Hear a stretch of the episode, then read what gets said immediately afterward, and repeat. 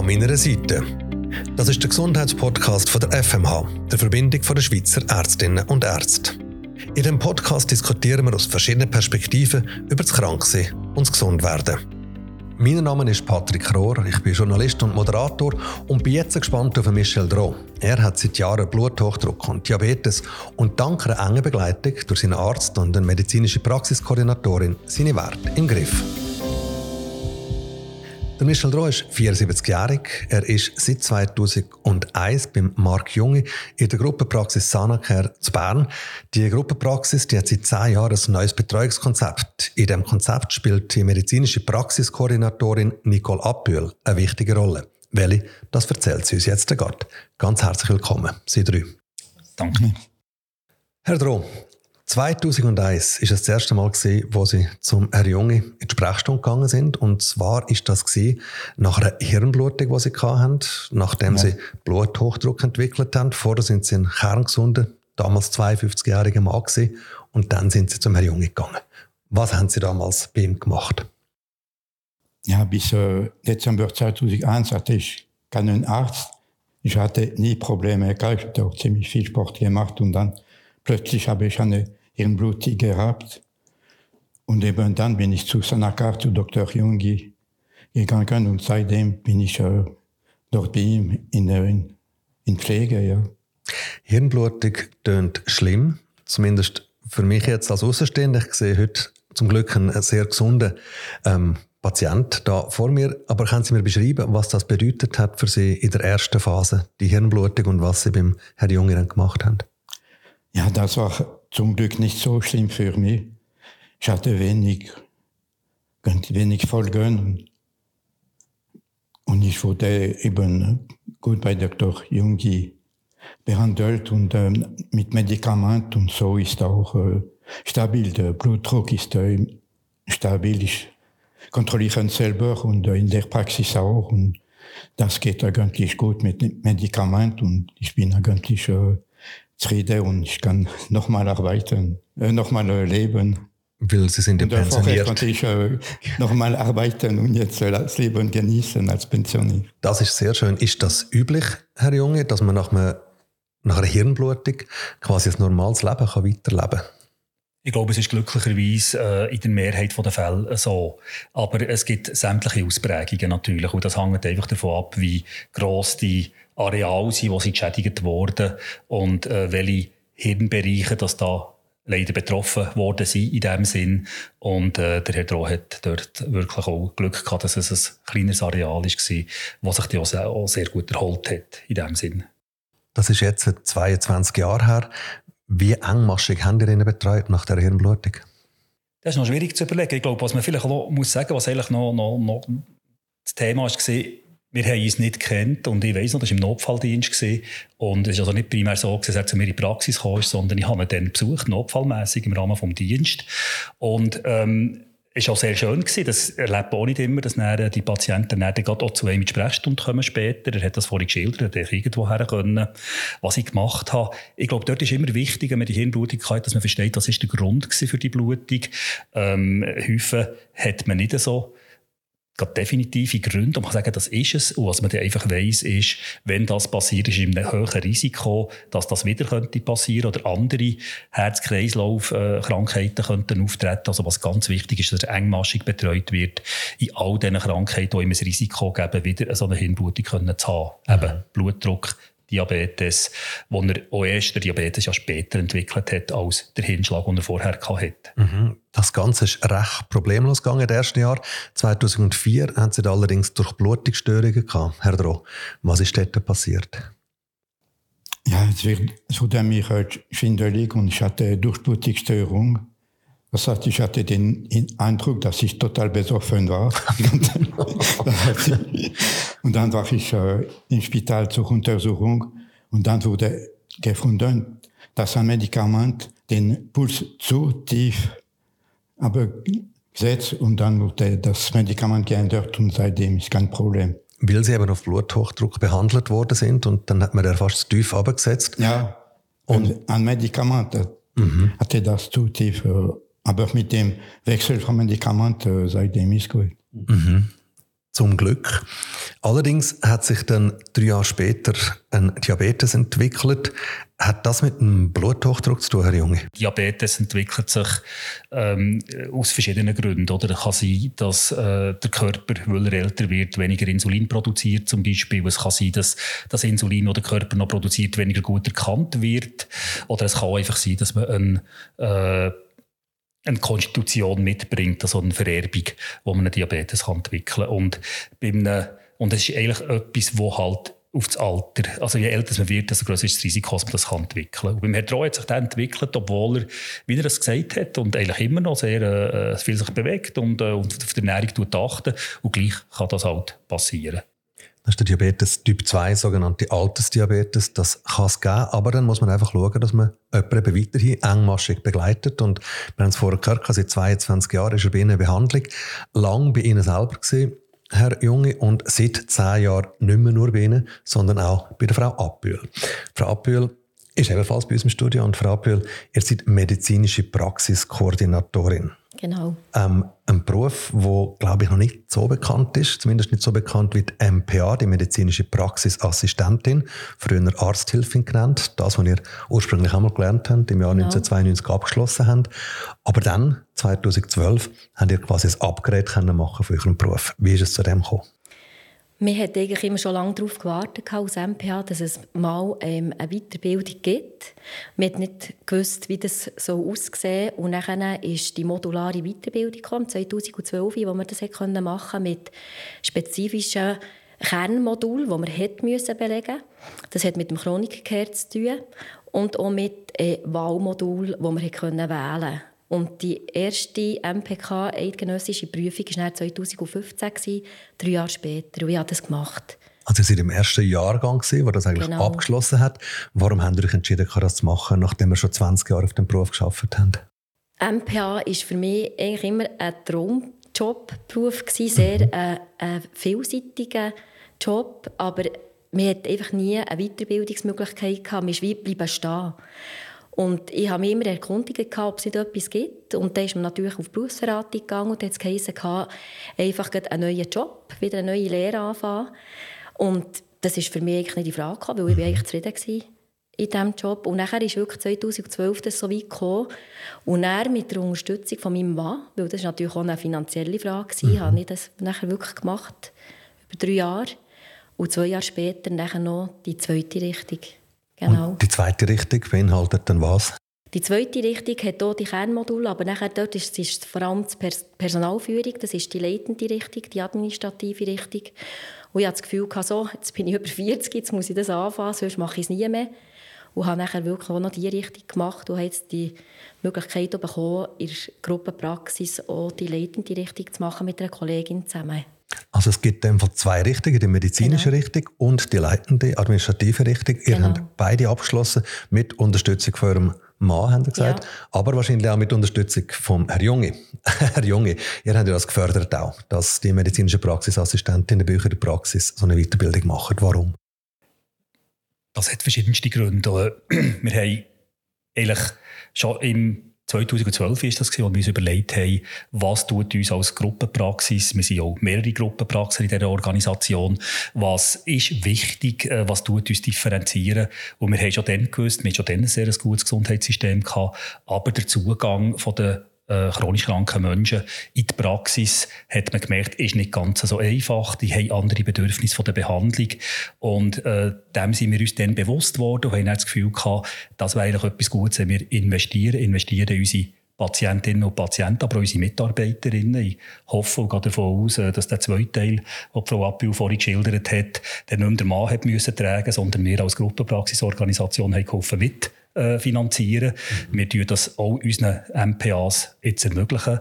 Die äh, haben die Ausbildung natürlich gezahlt. Aber Hintergedanke ist natürlich, dass wir in einem Team mit mehreren Fach, medizinischen Fachleuten unsere Patientinnen können betreuen in der Idee, dass die qualitativ gut betreut sind einerseits und andererseits die Ärzte dort eingesetzt werden, was sie wirklich braucht. Das heisst, es gibt gewisse Beratungen, die können die MPKs deutlich auch besser machen, als das die Ärzte machen, weil sie andere Instrumente, andere Möglichkeiten haben, vielleicht auch ein bisschen mehr Zeit haben, dem Patienten Inhalt überzubringen.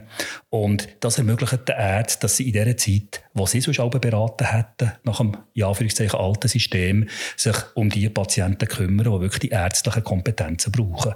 Und so haben wir dann schon eigentlich gewusst, dass der Fach Kräftemangel, jetzt in dieser Situation bei den Ärztinnen und Ärzten, äh, dass wir dem ein bisschen entgegentreten können. Und wir haben ja jetzt erfahren, das ist ein gutes, eine gute Möglichkeit, dass wir mit gleich vielen Ärzten ein grosses Patientenkollektiv betreuen können. Das ist eine gute Möglichkeit, aber natürlich, es braucht noch andere. Also früh in weiser Voraussicht haben Sie das gemacht. Frau Abhüll hat vorher die Chronic Care angesprochen. Das heißt also Pflege von chronischen Krankheiten und dazu gehören auch Diabetes und Bluthochdruck. Und früher hat das bedeutet, Plötzlich haben dann nicht mehr einfach jeden Besuch beim Herrn Junge machen sondern sind dann in die Hände von der Frau Abbühl gekommen, ähm, als medizinische Praxiskoordinatorin oder, wie man auch sagt, Coach. Was hat der Regimewechsel für euch bedeutet, dass ihr jetzt plötzlich zu einer neuen Person gekommen sind? Ja, das hat sich nicht viel geändert. Vielleicht ja, haben die, die beiden vielleicht mehr Zeit und das ist dann Gespräch und äh, das ist nicht äh, zeitlich begrenzt. Also etwas ganz ja. Wichtiges, mehr Zeit. Mhm. Mhm. Ja, ja, ja. Gut, äh, bei Jungi auch nicht. Äh, er schaut nicht auf die Zeit, aber äh, und das ist immer äh, ganz angenehme Gespräch. Mhm. Aber dann Frau Aböhl, ist das eines der grossen Plus, wo das in Fall hat, dass ihr jetzt quasi als Gesundheitscoach Patientinnen und Patienten selber begleiten könnt? Wie muss ich mir das vorstellen? Wann sieht der Herr Drono, der Herr Junge, wann sieht er euch? Es ist ja so, dass man zuerst, wenn man das Coaching anfängt, geht es natürlich ganz anders. Dann ist er mehr bei mir. Mhm. Weil da, da wird Diagnose gestellt vom Herrn Junge und dann gibt es ähm, den Einschluss in das Coaching. Mhm. Man trifft sich dann auch, der Herr Junge und ich, und dann gibt es ein Briefing zuerst, wo er mir auch erzählt über einen Patienten, was mhm. für mich ganz wichtig ist, dass ich da auch ein bisschen das Hintergrundwissen habe. Und dann werden Jahresziele auch zusammen besprochen, wo man eben auch zusammen sagt, was man zusammen erreichen als Behandlungsteam. Sei das eben ein guter Langzeitzucker, sei das vielleicht sogar eine Gewichtsreduktion, mehr Aktivität etc. Und ähm, dann, wenn der Herr Droh das erste Mal jetzt ist gekommen, dann tut man zuerst sicher auch mal abfassen in der chronischen Erkrankung, dass man mal fragt, wie geht es euch mit dieser Diagnosestellung? Mhm. Weil das hat ja vielfach der Arzt eben die Zeit auch nicht.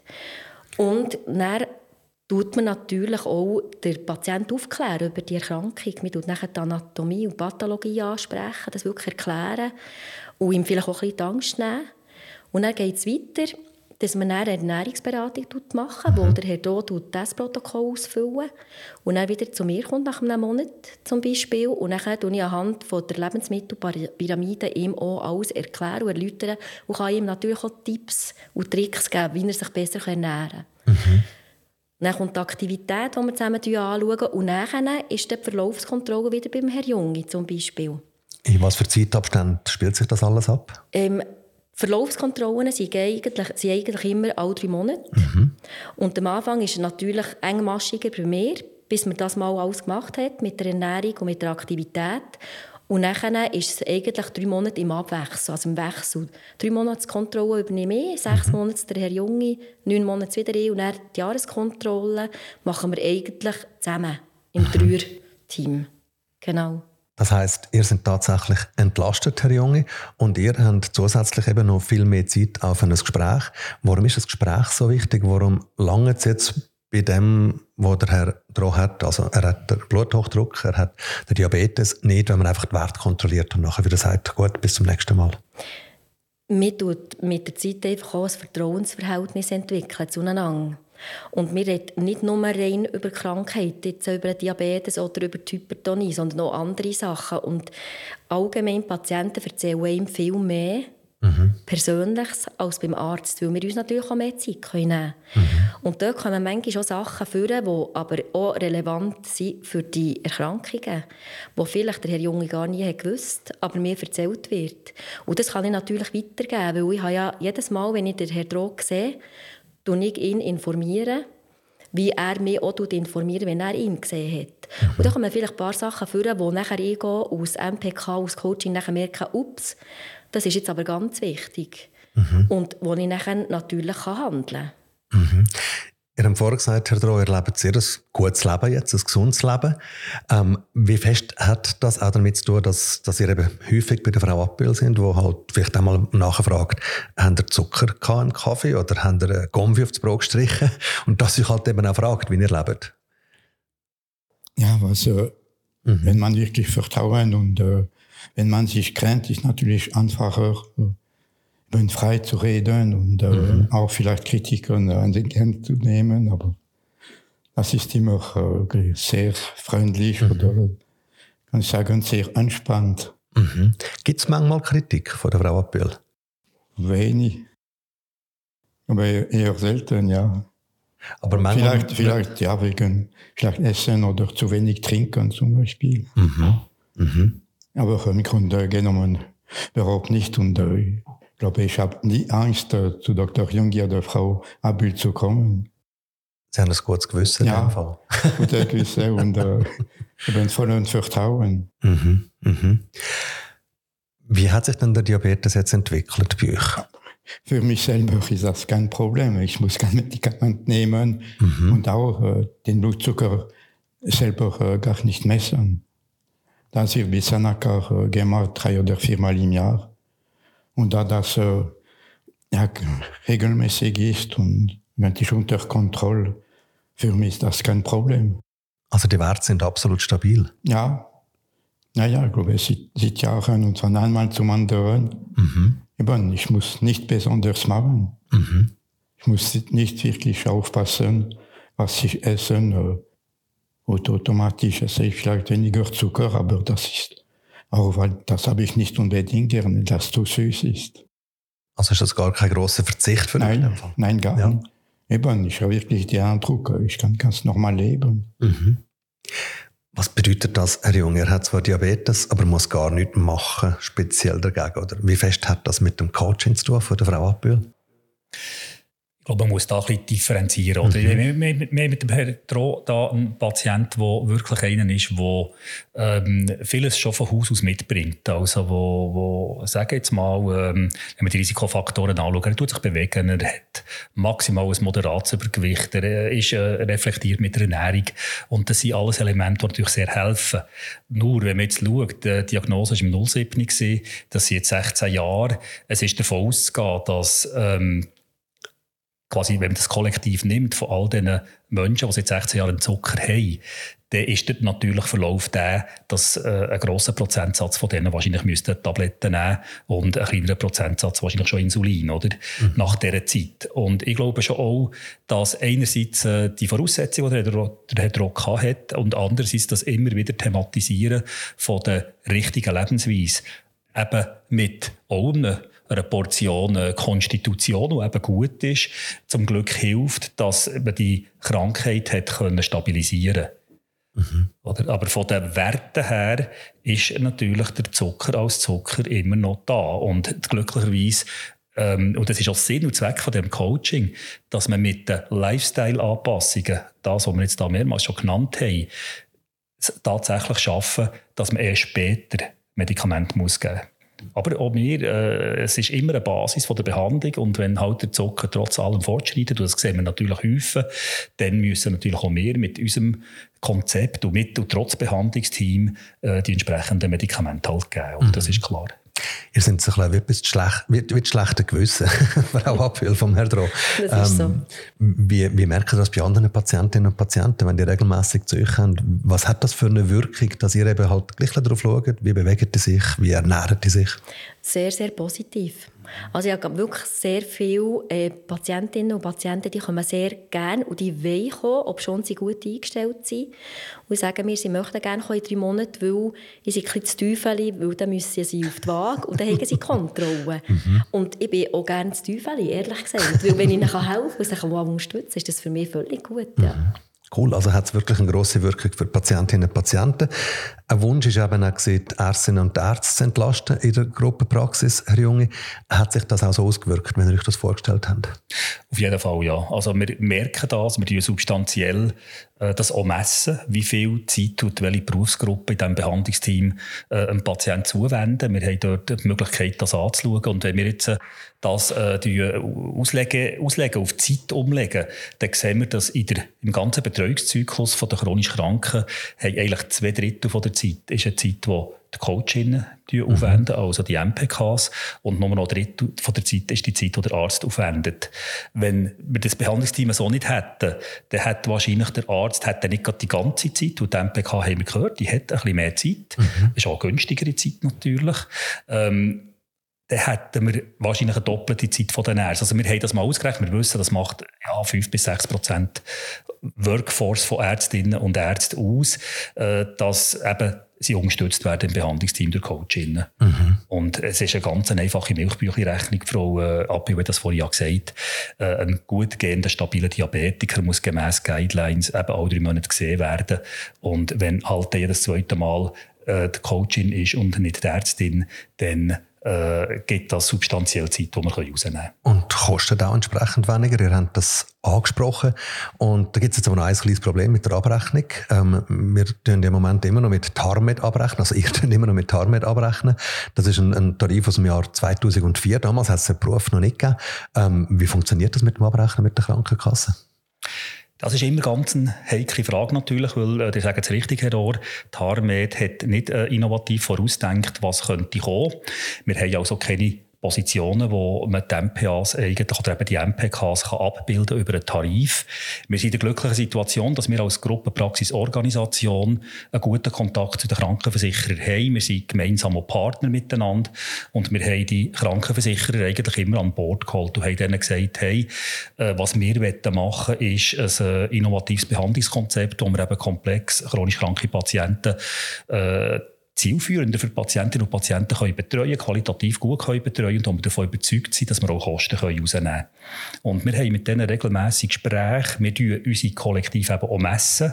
Wir mhm. wissen, was die im Durchschnitt für Werte haben. Die Krankenversicherer im Gegenzug, die wissen genau von unserem Kollektiv, was die kosten. Und wenn die einerseits sehen, ja, dass die Kosten tatsächlich tiefer sind, aber wir auch können zeigen, dass ähm, die Patientinnen und Patienten qualitativ auch gut betreut sind, dann finden wir auch einen Weg, dass wir das können, äh, dürfen abrechnen im Sinne von, die sind einverstanden, dass wir in diesem Rahmen gewisse Positionen von dem TARMED dürfen verwenden. Mhm. Der Tarif ist jetzt in Überarbeitung, es soll einen neuen geben. TARDOC heisst der und dort wird das dann auch abgebildet. Dort werden dann die medizinischen Praxiskoordinatorinnen auch tatsächlich abrechnungsfähig. Frau Appel, wann dürfen wir mit Herrn Drotz nächstes Mal Teufel spielen? Äh, er war gerade heute bei mir. Okay. Bevor wir zu euch gekommen, Herr Rohr. Ist er immer noch zufrieden? Immer noch zufrieden, sehr gut. Also ich muss mhm. auch sagen, der Herr Rohr ist wirklich ähm, ein, ein, Patient, der positiv motiviert ist. Er kommt immer zum Coaching, er hat immer seine Dokumentationen vom Blutdruck dabei. Er ist, wie gesagt, sehr ein aktiver. Es ist wirklich ähm, ja, es ist eine Freude mit ihm zusammen, wenn er kommt und ich bin sehr zufrieden. Wow, das ist ein Kompliment vom Coach, oder Herr Droh? Ich muss auch sagen, ich bin sehr zufrieden und ich gehe auch gern zur Kontrolle. Das ist für mich auch beruhigend zu wissen, dass ganz alles äh, ganz gut ist. Und ein richtig starkes Team, das wir hier haben. Patient, Arzt und medizinische Praxiskoordinatorin. Ich finde das gut, ja. ja. Mhm. Und alle leisten ihren Beitrag, dass es euch gut geht, Herr Droh. Mhm. Ja, ja. Dann wünsche ich noch ein gutes, langes, so gesundes, weiteres Leben, Herr Droh. mit möglichst guten Werten. Ja, merci. Ich probiere mit Hilfe von Dr. Jungi und Frau Abühl möglichst noch lange einigermaßen gesund sein. das wünsche ich Ihnen. Danke vielmals. Merci, Herr Droh. Danke, Herr Jungi und Frau Abühl, für das Gespräch. Danke, Danke auch. Merci. Und falls Sie, liebe Zuhörerinnen, liebe Zuhörer, jetzt sagen, ich würde meine Geschichte auch gerne mal erzählen, oder Sie eine Anregung oder ein Feedback haben, dann melden Sie uns das. Am besten geht das über die Webseite www.anmeinerseite.ch.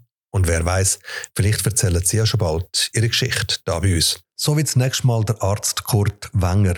Er kommt ohne jemanden an seiner Seite ins Studio, weil die Leute, die er sieht, die sind in der Regel tot. Der Kurt Wenger schaut für Gerichtsmedizin.